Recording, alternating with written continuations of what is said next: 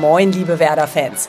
Hier ist Nachspieldeich, die Werder-Analyse der Deichstube. Ich bin Alexandra von Lingen und spreche nach jedem Bundesligaspiel des SV Werder Bremen mit dem Reporter der Deichstube, der das Match live im Stadion verfolgt hat. Und ihr könnt mitmachen. Schickt eure Fragen nach den Spielen an die 0160 982 18884 und wir liefern die Antworten.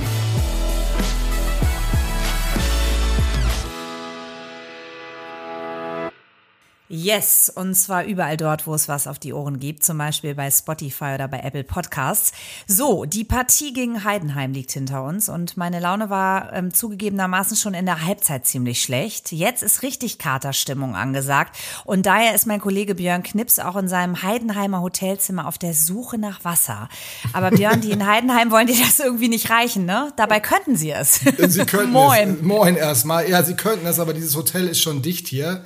Ähm, sie haben bieten eine Wasserflasche an hier für mich, äh, aber nur in den Öffnungszeiten, die sie haben. Ich hätte zu Vincent Weiss gehen können, der ist mir ja heute auch noch äh, über den Weg gelaufen, ich fast gesagt. Der hat hier ein Konzert gegeben. Also die volle Dröhnung, nachdem ich schon äh, die volle Dröhnung Sonne abgekriegt habe während des Spiels, die Pressetribüne komplett in der Sonne, die ging auch nicht mehr weg. Ja, klar, die schien für Heidenheim heute oder für die Bremer Heidenheimer, muss man ja sagen. Also ein verrückter Tag, ein kein schöner, kein schöner Werder-Tag heute hier und einer, der einen doch ein bisschen nachdenklich stimmt. Lieber Björn Knips, man kann nicht alles haben. Berühmt sein und Schatten. Ja, das geht einfach nicht. Also da verlangst du zu viel. Noch dazu in diesem Stadion. Ja, das ist ja ein wahrer Hexenkessel. Die haben ja einen Ruf, aber ich glaube, heute hat es nicht an der Auswärtskulisse gelegen. Ähm, was war denn heute der größte Erfolgsverhinderer bei Werder?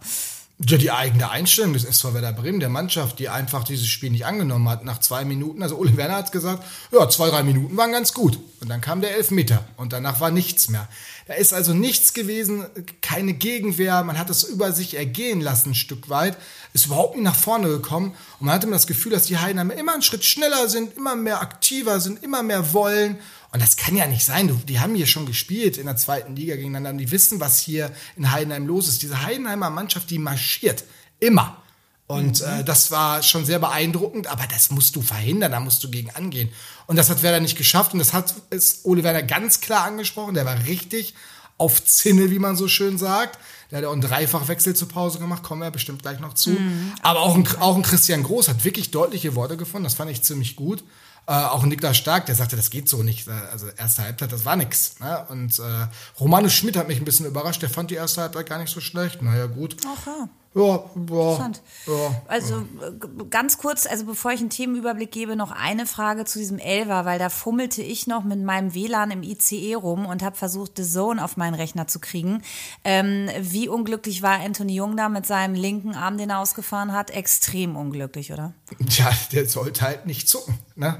Und dann äh, geht er zum, zum Ball und dann ist das halt elf Meter. Also äh, der Schiri Ittrich hat es ja gar nicht gesehen, aber dafür gibt es den Video Assistant und äh, da gibt es keine zwei Meinungen. Clemens Fritz sagt dann irgendwie, ja, da gibt es doch noch diese äh, T-Shirt-Grenze und sowas, aber nein, das war ein Elfmeter, ärgerlicher Elfmeter, weil auch schon die Entstehung des Freistoßes ziemlich doof war, weil da musst du dir nach zwei Minuten nicht schon einen Freistoß einhandeln, da sah Christian Groß nicht so gut aus, aber da war er in guter Gesellschaft heute. Genau, wir reden heute deshalb darüber, wie dramatisch das Ganze eigentlich ist, welche Rolle die, äh, Rolle die Ex-Bremer auch gespielt haben und äh, wir müssen reden über die Startaufstellung von Ole Werner sowie die Auswechslung. Wir haben also eine Menge zu besprechen miteinander und ihr habt uns wahnsinnig viel geschrieben. Vielen Dank dafür. Das Ganze funktioniert ja für alle, die neu dabei sind über WhatsApp. Das heißt, ihr sprecht uns eine Sprachnachricht oder schreibt was an die 0160 982 2-1, dreimal die 8 und die 4. Ja, dann lass uns doch mal ähm, schauen auf die beiden Ex-Bremer, die heute für insgesamt drei Tore gesorgt haben. Zweimal Dingshi, einmal Beste. Ja, man kann sagen, fast alle, die weggehen, starten woanders richtig durch. Und ihr habt das in einer Nachricht so zusammengefasst. Ähm, eine Zuschrift haben wir bekommen. Werder Bremen, die Rache der Ex-Spieler. So könnte es im Star Wars-Universum heißen. Das Spiel kann man sich nicht ausdenken. Ein mehr als unterirdisches Abwehrverhalten und ein offensiver Wechsel in der 84. Minute bei zwei Toren Rückstand Was läuft da so verkehrt? Ich hatte nach dem Spiel gegen Mainz echt Hoffnung, aber anscheinend waren die in dem Moment einfach nur viel schlechter als wir. Also man ähm, hat so ein bisschen den Rückenwind, den wir in der vergangenen ähm, Woche beziehungsweise vor zwei Wochen gespürt haben, komplett wie ein laues Lüftchen heute wahrgenommen, Björn. Ja, der ist weggeblasen, der Rückenwind, der ist nicht mehr da, ne? der ist futsch. Und äh, das war ja so ein bisschen auch die Befürchtung, dass das nur so ein One-Hit-Wonder war so irgendwie alle zusammengestanden nach dem Füllkrug-Verlust und dann lief ja gegen Mainz auch alles wie am Schnürchen, frühes, frühe Führung und alles ging und bei Mainz ging gar nicht, nichts und man sieht ja auch, wie Mainz, was Mainz für Probleme hat. Ist auch ein schwacher Gegner. Ja, und das hat sich jetzt bestätigt. Lass uns mal auf die Rolle von Ehren Dingshi schauen. Dazu haben wir eine Nachricht von Hendrik bekommen. Übrigens danke für die sehr lange und liebe Nachricht, die du uns geschrieben hast. Ich nehme jetzt mal einen Ausschnitt daraus. Du schreibst, für Heidenheim hat Ehren Dingshi doppelt getroffen. Im Vorfeld hat er Ole Werner vorgeworfen, zu wenig mit ihm gesprochen zu haben und seinen Worten jetzt Taten auf dem Platz folgen lassen. Aus Fansicht kann ich mir leider sehr gut vorstellen, dass an Dingshis Aussagen was dran ist. Warum sollte er sich sowas ausdenken und gegen seinen Arbeitgeber Trainer schießen. Das wäre schon sehr dumm und würde nicht zum ruhigen, schüchternen Dingschi passen. Und dass Ole Werner das Fingerspitzengefühl im Umgang mit jungen Spielern fehlt, findet Hendrik auch. Ja, das war äh, in your face heute, kann man auch sagen, oder? ja, das war es definitiv. Wir haben natürlich Ehren Dingshi darauf angesprochen, aber was wie Genugtuung äh, spürt und sowas, das äh, macht er nicht, das sagt er nicht. Der ist sowas von Bremer, ne? Der ist in Bremen geboren, der ist hat immer für Werder gespielt quasi und äh, großer Werder-Fan natürlich durch und durch. Das hat ihm gut getan, dass er das gemacht hat, diese beiden Tore, weil er sich natürlich auch freut. Erster Doppelpack in der Bundesliga und in Heidenheim jetzt eine ganz wichtige Rolle. Erster Bundesligasieg für Heidenheim in der Geschichte überhaupt. Also der, der geht in die Geschichtsbücher hier ein, der Ehrendingchi. Aber natürlich hat er sich gefreut. Na, auch nach diesem Interview, das hat er ganz bewusst gegeben und äh, wir haben ihn heute nochmal darauf angesprochen, weil Ole Werner hat ja in, in der Pressekonferenz in der Woche gesagt, nee, nee, nee, ich habe ganz viel mit dem gesprochen, das stimmt so nicht. Und darauf habe ich natürlich Erin Dingshi auch nochmal angesprochen, mhm. hat er gesagt, ja, wenn der Trainer das so gesagt hat und so sieht, dann sagt das doch Oha. alles. Ja, also die haben hinterher nochmal gesprochen, hat Ole Werner uns auch gesagt, er hat ihm gratuliert und äh, ob die Kommunikationsprobleme ausgeräumt werden, habe ich nochmal gefragt und da hat äh, Ole Werner nur gesagt, nee, das war gar nicht notwendig. Ehren ist ein feiner Junge. Das ist er tatsächlich. Und der kommt hier halt zum Zuge. Jetzt muss man aber auch mal ein bisschen fair sein. Also Ehren Dingshi ist in Bremen an Füllkrug und Duxch nicht vorbeigekommen, weil die einfach auch super gut drauf waren. Und die Chancen, die er hatte, hat er nicht genutzt. Er hat schon sehr, sehr oft gespielt. Was ich schade finde, ist, wenn wirklich nicht gesprochen wird, weil das erwarte ich eigentlich von einem Trainer, eine Kommunikation gerade mit den jüngeren Spielern. Da ist immer die Frage, ähm, was versteht man unter Kommunikation? Der eine Trainer sagt, wenn ich dem guten Morgen sage, dann habe ich schon ein großes Gespräch mhm. mit dem geführt. Und der Spieler sieht darin aber kein großes Gespräch. Da müsste vielleicht Ole Werner mal drüber nachdenken und vielleicht auch mal das Gespräch mit den jüngeren Spielern suchen, um herauszufinden, ob seine Ansprache aktuell die richtige ist. Das äh, sollte man vielleicht mal klären. Und äh, ja, Ehren Dingshi, dem war das Selbstvertrauen hier komplett abhanden gekommen in Bremen. Das hat man so sehr gespürt. Und das merkt man auch, wenn man jetzt mit den Kollegen spricht. Alle, mit denen man gesprochen hat, haben gesagt, ja, das war genau richtig, dass der gegangen ist. Ja, also Kollegen von, von ihm, also Romano Schmid, ein guter mhm. Freund, der mir sagte, ja, das brauchst du vielleicht manchmal einfach auch, dann die Chance zu bekommen. Ja, und die hat er da bekommen und eindrucksvoll genutzt. Äh, Werder kann sich freuen, ihn in einem Jahr, wenn er so weitermacht, zurückzubekommen. Ich weiß noch nicht, ob er nochmal Lust hat, unter Ole Werner zu spielen. Das wird sich dann zeigen. Genau, und da ist auch die Frage, wie die Geschichte dann weitergeht. Ähm, grundsätzlich stellt ihr euch die Frage, ob Werder quasi gegen den eigenen Erfolg spielt in Zukunft. Was mich jetzt aber allerdings fragen lässt, äh, müssen wir jetzt gucken, wo ehemalige Spieler von uns untergebracht sind? Philipp, Dingshi, Beste, muss man eigentlich noch mal gucken. Ich meine, da ist gerade so, so, so ein Füllkrug nach Dortmund gegangen.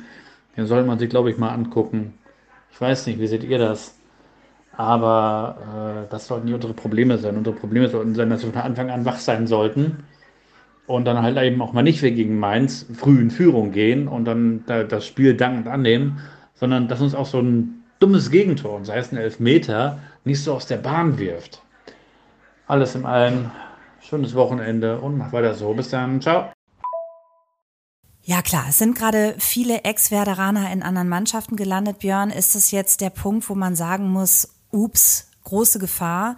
Ähm, das müssen wir auf dem Schirm haben, weil die uns auch so verdammt gut kennen vom Spielsystem her? Ne, nein, das, ist, also das wird überbewertet. Also das passi sowas passiert im Fußball wirklich sehr oft. Das sind diese verrückten Geschichten des Fußballs. Es gibt mindestens genauso viele Spiele, wo es eben nicht klappt, wo der Ex-Spieler nicht trifft. Ähm, es ist halt immer bitter, wenn du junge Spieler abgibst an Mannschaften, die eigentlich unter dir stehen, was du glaubst, und dass die dann da auf einmal so funktionieren, dass sie dir selbst wehtun. Andererseits zeigt es auch, dass du eigentlich gute Spieler auch ausgebildet hast. Ähm, wenn Ehren Dingshi jetzt noch da wäre, angenommen er wäre geblieben, dann würde kein Justin Jinmar spielen können, dann mhm. würde auch kein Voltemade spielen können. Du kannst halt keinen 80-Mann-Kader haben, wenn wir Spieler haben. Irgendwann musst du das auch entscheiden. Es ist halt schade, dass es mit Ehren Dingshi nicht geklappt hat. Umso schöner, dass es jetzt für ihn woanders klappt und vielleicht sehen wir ihn ja irgendwann noch mal im Werder-Trikot wieder.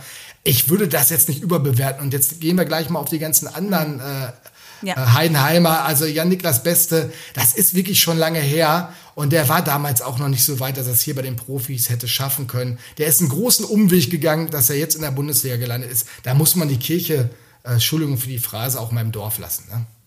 Ja, und es braucht halt, das ist auch eine Phrase, es braucht manchmal den Tapetenwechsel, es braucht ein anderes Umfeld, eine andere Ansprache. Du hast das Thema Kommunikation angesprochen. Manchmal läuft es dann einfach besser. Das kennt man von sich selbst ja nun mal auch. So bekommt Werder selber ja auch die Spieler, die woanders nicht klarkommen, wo man dann, nimm mal Mitchell Weiser, den haben sie dann auch gekriegt, weil das bei Leverkusen nicht mehr läuft und hier läuft es auf einmal. Also das passiert im Fußball immer wieder. Sollte dir halt nur nicht so oft passieren, irgendwann müssen die Spieler auch bei dir mal funktionieren. Und das ist das viel größere Problem, dass Werder gerade nicht funktioniert funktioniert. Das liegt nicht, weil Ehren Dingschi weg ist, sondern weil äh, viele andere Sachen bei Werder gerade nicht gut laufen. Und vor allen Dingen in der Defensive hat Werder ein ganz, ganz großes Problem. Ja, genau. Und da steht gerade im Fokus, zumindest wenn ich mir jetzt mal die Zuschriften anschaue und das, was ihr thematisiert habt, Ole Werner. Von euch in Frage gestellt, nämlich vor allem seine Startaufstellung und die Auswechslungen. Es fällt einfach vielen von euch schwer, die Entscheidung von Ole Werner nachzuvollziehen. Ja, vier Gegentore gegen einen Aufsteiger. Ja, das ist wieder original und typisch Werder. Sie scheinen auch wenig bis gar nichts gelernt zu haben. Und da schließe ich Ole Werner auch, auch nicht mit aus. Im Gegenteil, bei mir steht er immer in äh, größerer Kritik. Es werden neue Spieler verlangt, es werden dann auch neue Spieler geholt. Ja, und was bringt es denn, äh, wenn sie nicht von Anfang an oder sehr spät eingewechselt werden?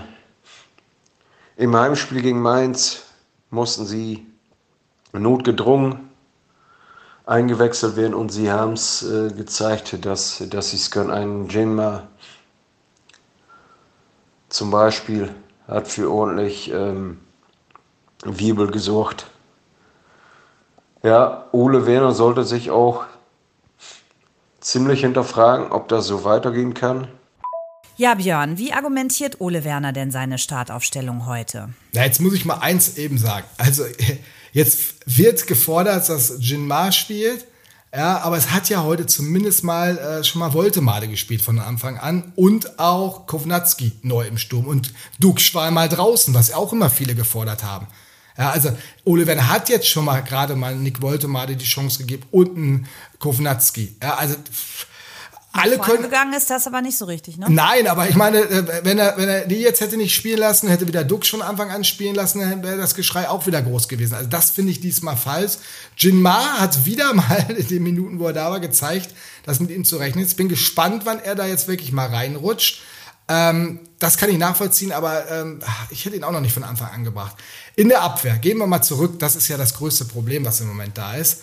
Ähm, da fehlen ihm aber auch die Alternativen. Da ist halt auch nicht gehandelt worden in der Abwehr. Du hast diese Dreierkette mit Pieper stark und Friedel. Friedel ganz schwach heute. Pieper okay und stark auch okay. Mehr aber auch nicht. Und dann kommt für Friedel, der dann ausgewechselt wird, Velkovic. Ja, der hat es auch nicht besser gemacht. Hm.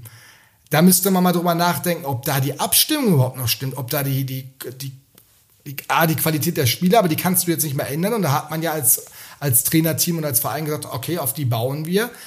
Ob da vielleicht auch in der Abstimmung oder ob das überhaupt richtig äh, angedacht ist, wie die verteidigen sollen. Und auf den Außenmann hast du mit Schweizer, da wissen alle, vorne Hui, hinten Fui. Und bei Anthony Jung, der hatte heute natürlich wirklich einen schwachen Tag erwischt, der zumindest solide verteidigt, das hat er heute nicht gemacht.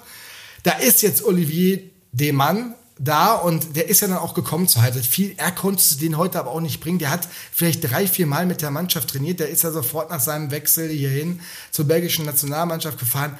Also auch da ein bisschen Zeit, ein bisschen Zeit muss man dem Trainer dann noch geben. Er muss aber grundsätzlich das Problem der Defensive in den Griff bekommen, weil das läuft jetzt schon seit über einem halben Jahr schlecht und daran das können nicht allein nur die Neuzugänge machen, da musst du, glaube ich, auch systematisch was verändern. Also ich weiß nicht, ob du jetzt auf Viererkette kannst du mit dem Kader eigentlich nicht gehen, aber irgendwas stimmt da in der Abstimmung nicht. Auch natürlich über die Rolle von Christian Groß.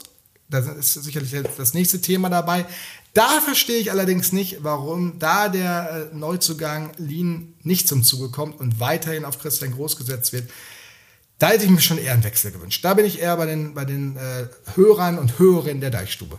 Ja, also Lien sitzt auf der Bank. Äh, den hat Werder für viel Geld geholt. Ah, zwei Millionen, zwei Millionen ist jetzt auch. Ja, wenn du dir so unser Gesamtbudget anguckst, zwei Millionchen ja schon. Auf jeden Fall hat er Geld gekostet. So, und er sitzt auf der Bank und er hat ja bisher keine schlechten Partien gemacht. Am Anfang hieß es noch, der muss sich noch einspielen. Jetzt würde ich aber sagen, ähm, so langsam dürfte das doch passiert sein, dass er jetzt äh, angekommen ist in Bremen. Naja, der war zumindest auch die Länderspielpause da. Er hat da ein bisschen gekränkelt. Vielleicht war das jetzt sein das Problem, dass er nochmal krank geworden ist unter der Woche, kurz, äh, also Anfang der Woche. Und äh, dass man dann nochmal gesagt hat, nee, gerade bei den heißen Temperaturen, dann doch wieder auf Grosso. Aber da muss der Wechsel jetzt langsam mal kommen. Christian Groß macht das nicht schlecht. Heute war er auch. Also, aber du hast ihm keine gute Note gegeben. Nein, nein, ich also wollte, also, du hast mich ja ja. Er war jetzt gegen Heidenheim auch nicht gut. Also auch nicht gut, er war sogar schlecht. Ich finde, das Spiel lief völlig an ihm vorbei. Ähm, aber er hat davor in, gegen Freiburg und, äh, also gerade in Freiburg, sehr gut gespielt. Gegen Mainz war okay. Ähm, trotzdem muss da langsam der Wechsel her, weil du da einfach mal ein Update drauf brauchst. Es muss einfach mal mhm. der nächste Schritt kommen auf dieser Position und nicht immer nur, und das ist mir nämlich das Problem, weil da zu sehr auf, Solidi, ja, auf Solides gesetzt wird. Ja, da weiß mhm. ich, was ich habe. Anthony Jung, Christian. Das ist auf einigen Positionen manchmal ganz gut, aber da muss, äh, das, das, da sind zu viele im Team letztendlich. Da muss man was rausbrechen, da muss mal was passieren, da muss mal ein bisschen mehr Überraschungsmoment kommen. Mehr Mut. Man hat, ja, man hat die Heidenheimer gesehen, wie viel schneller die sind in den in, in Entscheidungen und dann geht's rapp, nach vorne.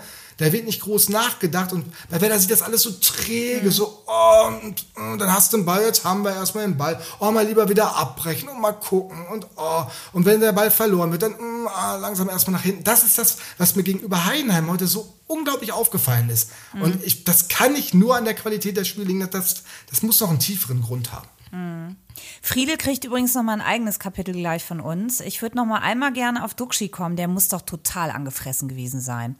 Oder lag es nur daran, dass er vielleicht noch äh, verletzungsbedingt die 90 Minuten nicht gehen konnte?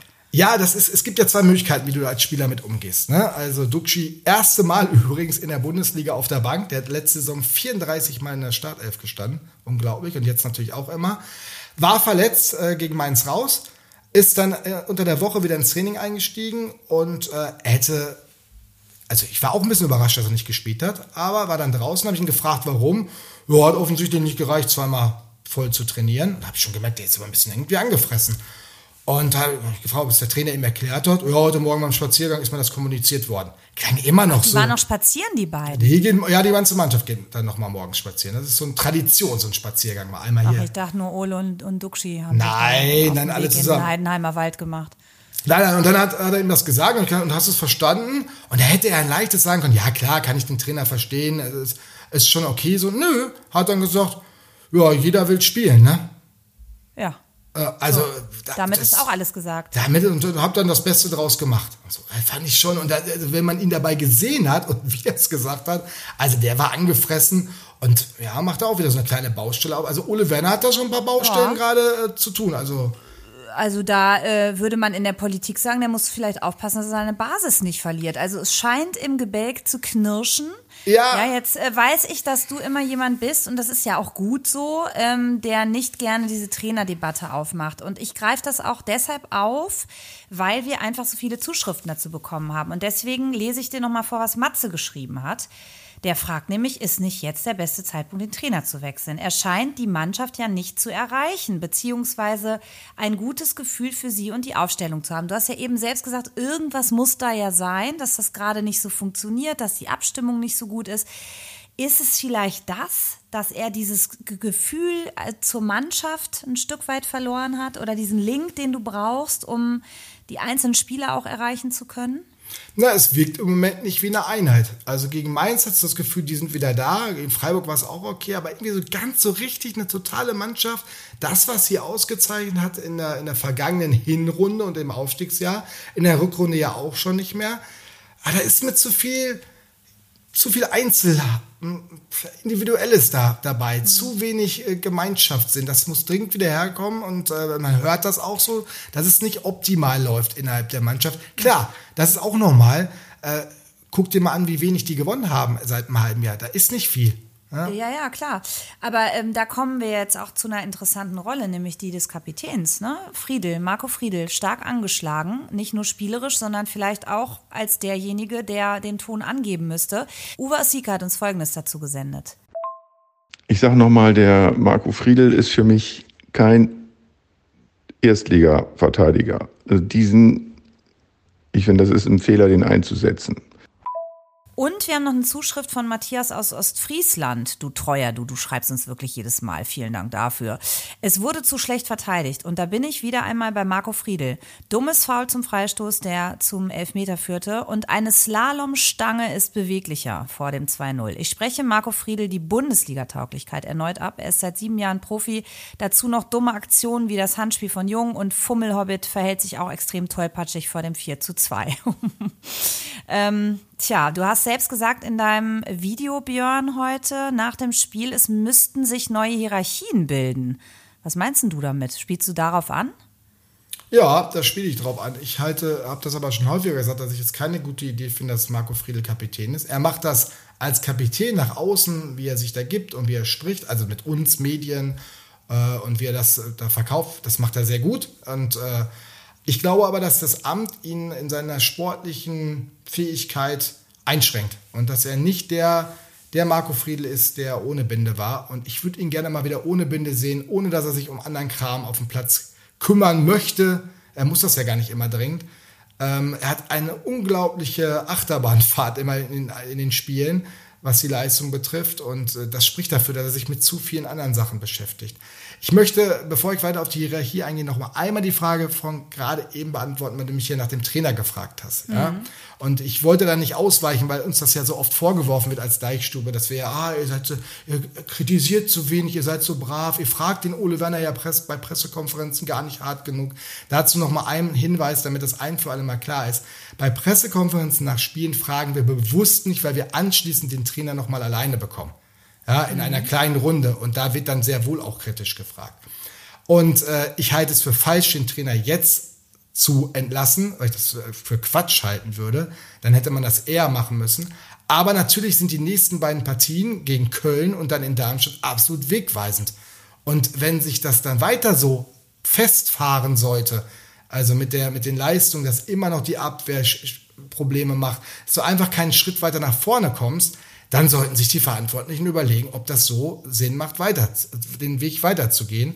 Und äh, ich glaube, das wird man dann auch tun. Aber diese beiden Spiele, und ich will da jetzt auch kein Ultimatum stellen, aber mhm. das äh, will ich jetzt erstmal, die möchte ich erstmal nochmal sehen.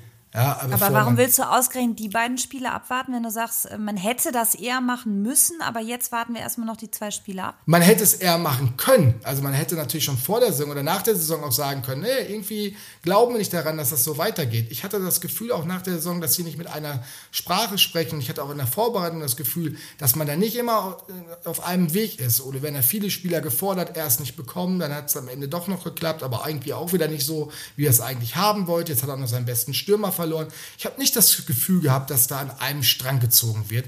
Und man hört auch, äh, dass Werder intern auch nicht hundertprozentig mit Ole Werner zufrieden ist, was gar nicht so das, das aktuelle Sportliche betrifft, sondern auch die Weiterentwicklung von Spielern. Mhm. Da hätte man sich schon gewünscht, dass ein Buchanan vielleicht mal mehr eingesetzt wird und zum Mehrwertspieler wird. Und natürlich ist man nicht glücklich, dass Eigengewächse wie Ehren Dingstedt es dann doch nicht geschafft haben. Und Ole Werner doch am liebsten lieber auf den Moment setzt, das haben wir auch schon heute, häufiger mal gehabt, das Thema, und das Hier und Jetzt sieht. Das ist nachvollziehbar. So kannst du als Trainer arbeiten. Äh, du wirst nur Werder, solche Vereine wie Werder sind darauf angewiesen, dass sich junge Spieler weiterentwickeln und du mit denen irgendwann auch Geld verdienst, weil sonst kommst du nicht weiter. Und diesen Spagat finde ich, bekommt er noch nicht so gut hin, wie Werder ihn braucht. Aber dann muss er selbst auch für sich wissen, ob er das so haben will oder halt eben nicht. Du hast jetzt gerade gesagt, ihr habt ja immer noch diese kleinere Runde mit Ole Werner. Die gab es ja dann auch heute. Natürlich. Wie hast du ihn denn da gelesen? Wie hast du ihn wahrgenommen? Du hast eben gesagt, er war total angesickt. Aber hast du das Gefühl, dass er auch irgendwie so ein Thema hat, ähm, auf dem er immer wieder ja, rumdenkt oder womit er nicht so richtig rauskommt? Ja, das ist diese, diese Abwehrleistung ja sicherlich auch, ne? Warum, ja, aber das ist ja, das ist ja völlig öffentlich, also dass es in ja, und auch, funktioniert. Ja, genau. Und warum du es dann nicht schaffst, äh, im Prinzip einer guten Leistung, so wie gegen Mainz, wieder eine gute Leistung folgen zu lassen. So, das, diese, diese, diese Konstanz mal wieder hinzubekommen, dauerhaft oder mal mehrere Spiele hinweg, unabhängig vom Ergebnis, äh, bessere Leistungen hinzubekommen. Es sind unglaubliche Schwankungen drin. Man verfällt immer wieder in alte Muster, in alte Fehler und in alte Schwierigkeiten. Und dann bleibe ich da, jetzt sind wir wieder beim Thema Hierarchie. Ich habe das Gefühl, er hat keine Spieler auf dem Platz, die für ihn das dann regeln. Die gibt es einfach nicht. Also die sind nicht da. Also eigentlich Wer könnte das denn sein, ganz kurz? Entschuldigung, Nik dass ich da reingrätsche. Das kannst du immer. Niklas Stark wäre natürlich prädestiniert dafür, aber der, der will das gar nicht so sehr. Der will ja kein Abwehrchef sein, der will auch, der will das so, wie es jetzt für ihn ist. Das reicht für ihn aus. Und das ist einfach schade, weil ich traue ihm mehr zu. Und äh, der müsste einfach in diese Rolle einfach mehr annehmen. Aber wenn das ein Spieler nicht unbedingt will, dann bringt es nichts. Marco Friedl will das, ist damit aber überfordert. Äh, das würde ich auch für Milos Velkovic äh, sagen. Der sollte das auch nicht machen. Und dann wird es schon dünne. Und Christian Groß hat auch genug mit sich zu kämpfen. Immer wieder dieses Bundesliga-Niveau äh, zu erreichen, was ihm ja auch einige absprechen. Das finde ich manchmal ein bisschen zu hart, aber ich glaube, das geht auch nicht. Der ist schon sicherlich ein Führungsspieler, aber auch ein Führungsspieler mit Problemen. Naja, und dann sehe ich nicht mehr viele. Niklas Füllkrug ist jetzt weg. Der war so einer, der hat sich um nichts mhm. geschert. Ja, aber ich weiß gar nicht, wer da das Kommando übernehmen soll. Da sind wir natürlich sofort bei Navigator. Da hofft man jetzt drauf. Das ist jetzt mhm. eigentlich die große Hoffnung. Der war nicht dabei, weil man das noch nicht gewagt hat, weil er noch nicht genug mittrainiert hat mit der Mannschaft. Der soll nächsten Samstag gegen den 1. FC Köln definitiv dabei sein. Das hat Ole Werner nach dem Spiel gesagt. Und Weil das, das wäre ja, das wäre ja super. Also ich habe ja ausnahmsweise mal eine Karte ergattert, ne? Dann würde ich den ja endlich mal sehen. Aber ich, ich fasse zusammen, es muss ein Spieler sein, der zum einen in der Lage ist, Verantwortung zu übernehmen, aber der das auch wirklich will und sich selbst zutraut. Er muss es halt auch können. Es reicht nicht nur, ähm, ne, den Arm zu heben und zu sagen, ich, ich mache das. Okay, also das heißt, ähm, man müsste das überdenken und nochmal gucken, wer da in diese Führungsrolle geht und wer das sein könnte. Das hast du gerade auch gesagt. Ja, und das wird, das wird jetzt richtig spannend, Alex, um das mal zu sagen. Du hast natürlich so einen wie Leo Bittenkurt, ne? Der hat jetzt nicht gespielt. Und der letztes Mal ist er nur eingewechselt worden, hat das Tor gemacht, dann gehört er wieder zu denen, die oben in der Sonne waren, ja, um beim Bild von am Anfang zu bleiben. Und hat ja heute schön die ganze Zeit im Schatten gesessen da. Ja. Und, und, da bin ich mal gespannt, wie der da nächste Woche mit umgeht. Und das ist ja eigentlich einer, der, der vorangeht, nur ist das leistungsmäßig bei ihm ja in den letzten Monaten auch nicht so dolle gewesen, auch wenig konstant. Also das wird jetzt eine ganz spannende Phase, wie sich da eine Hierarchie entwickelt und wen der Trainer jetzt stark macht. Ja, da bin, mhm. ich, bin ich sehr gespannt. Und da ist natürlich so eine Kaderzusammensetzung schwierig. Du hast den Lean aus Belgien geholt, aber der ist halt auch erst 23, 24 und ob die, der jetzt vorangehen darf, ich meine, den hat der, hat der Trainer jetzt nicht gerade stark gemacht, ne? Der hat gegen nee. die Bayern gespielt, hat das aus unserer Sicht ordentlich gemacht, aus der internen Sicht, wie man gehört hat, übrigens nicht. Aha. Äh, ja, das ist ganz witzig gewesen. Woran lag's? Ne, der hat die Aufgaben nicht erfüllt, die man ihm vorgegeben hat. Der hat das gespielt, was er für richtig hielt. Das sah nach außen hin gut aus, aber das war eigentlich nicht das, was er spielen sollte und hat damit die Mannschaft in Schwierigkeiten gebracht. Und deswegen spielt er, hat er danach auch nicht wieder gespielt, sondern derjenige, der das macht, was die Vorgaben sind. Und der das ist halt auch ein rigides Denken, könnte man ja auch mal drüber nachdenken. Äh, ganz kurz, ähm, was ist denn eigentlich mit Boré? Wird er in so eine Rolle reinwachsen können oder ist es noch zu früh, das zu sagen, weil er wirklich gerade erst frisch zur Mannschaft gekommen ist und man dieses große Boré-Bild noch nicht malen kann? Nee, ich kann noch kein Boré-Bild malen. Mhm. Ich fand den äh, gegen, in Heidenheim sehr unauffällig, ähm, hab den anders in Erinnerung. Aber ich weiß auch nicht, wie der mit der Rolle jetzt umgegangen ist. Mhm. Ähm, dass er da, vielleicht hat er auch erwartet, direkt von Anfang an zu spielen, aber das soll ihm, man, der muss da reinkommen, muss brennen. Das habe ich jetzt nicht so wirklich gesehen. Aber jetzt nach einer Einwechslung da schon irgendwie ein Urteil zu fällen, ist zu früh. Ich bin nur gespannt, wie er mit dem jetzt umgeht. Ob der jetzt in die Startelf kommt, äh, nächste, gegen Köln. Das ist spannend und bleibt spannend. Also äh, bevor wir zu Köln kommen, möchte ich noch einmal mit dir auf die Noten gucken, Björn, weil ich würde sagen, die halbe Klasse ist bei dir versetzungsgefährdet, oder? Ja, absolut. Und das auch zu Recht. Deswegen haben sie auch verloren. Ne? Also, es war, also ich muss echt sagen, ähm, diese erste Halbzeit, die war einfach, also die war wirklich unterirdisch. Das muss man, das, ich war so enttäuscht auch. Und dann waren diese 20 Minuten besser und dachte so, ja, jetzt geht's auf einen besseren Weg. Und da war, mir, war ich auch am Noten. Ich mache die Noten, das ist ja so ein Prozess äh, während des Spiels. Und dann war ich schon auf einem besseren Weg und habe dann wieder darum rumgebastelt. Und, äh, ja, aber dann am Ende ging da auch nicht mehr viel. Und die drei, die ausgewechselt worden sind, Ole Werner wollte ja hinterher sagen, hat dann natürlich gesagt, die, das sind jetzt nicht die, also an denen hat es jetzt nicht allein gelegen. Nein, natürlich nicht. Deswegen hat er die auch nicht ausgewechselt. Das waren wirklich die drei schlechtesten auf dem Platz. Ja. Ja, also unterm Strich äh, bleibt die Frage, die uns Hendrik geschrieben hat, wie kann es sein, dass man sich von einem Aufsteiger wie Heidenheim vier Buden einschenken lässt? Er hat das Ganze noch mit einer Hochrechnung unterlegt. Da will ich jetzt aber gar nicht mehr weiter drauf eingehen, denn äh, wir wollen ja auch ein bisschen in die Zukunft schauen und äh, ein bisschen Optimismus versprühen noch an diesem Sonntagabend.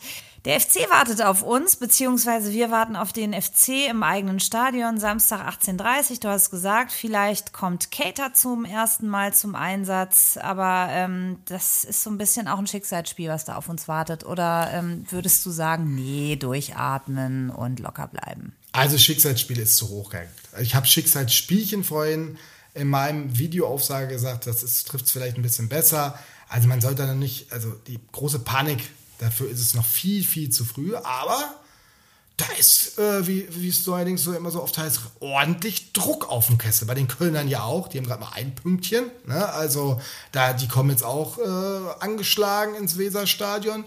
Da bin ich echt gespannt, äh, was sich da entwickeln ja. wird. Und ich bin Und auch echt gespannt, was Ole Werner machen wird. Wird Cater von Anfang an spielen? Kann man den, lässt man den oder lässt man den erst draußen?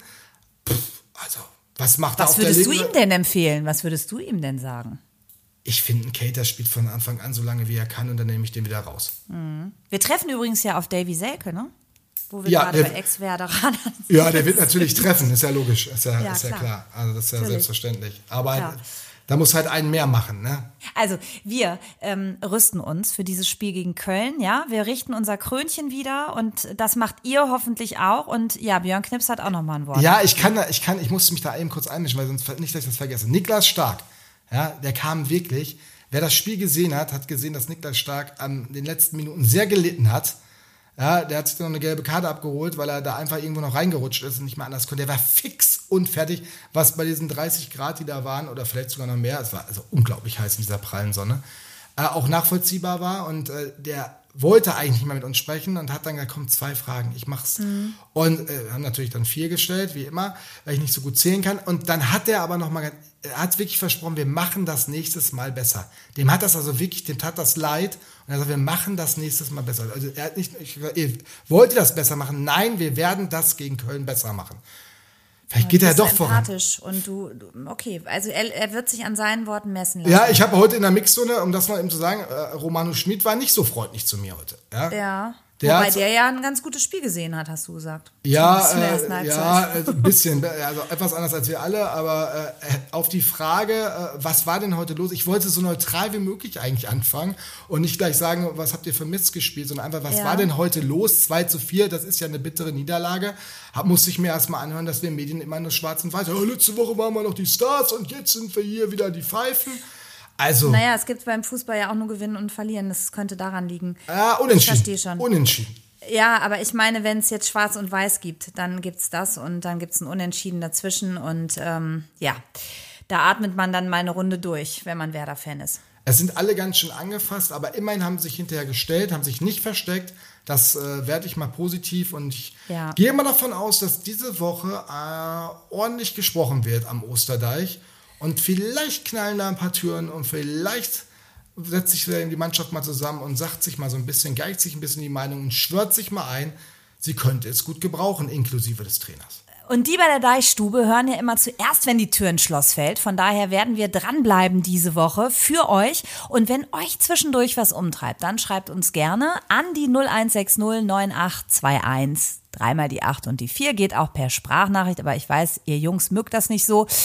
Lieber Björn, ähm, du musst noch eine Nacht im Feindesland verbringen. Morgen geht's für dich zurück nach Bremen. So soll es sein am Montagmorgen. Trotzdem danke, dass du uns das eingefangen hast und wir zwei diesen wundervollen Fußballstammtisch hier miteinander erleben durften. Ja, hat mir Spaß gemacht, auch äh, wenn ich irgendwie doch immer noch ziemlich enttäuscht bin von diesem Ich auch. ganzen Tag. Ich erst, auch. erst Sommerfußball von Werder, dann Vincent Weiß.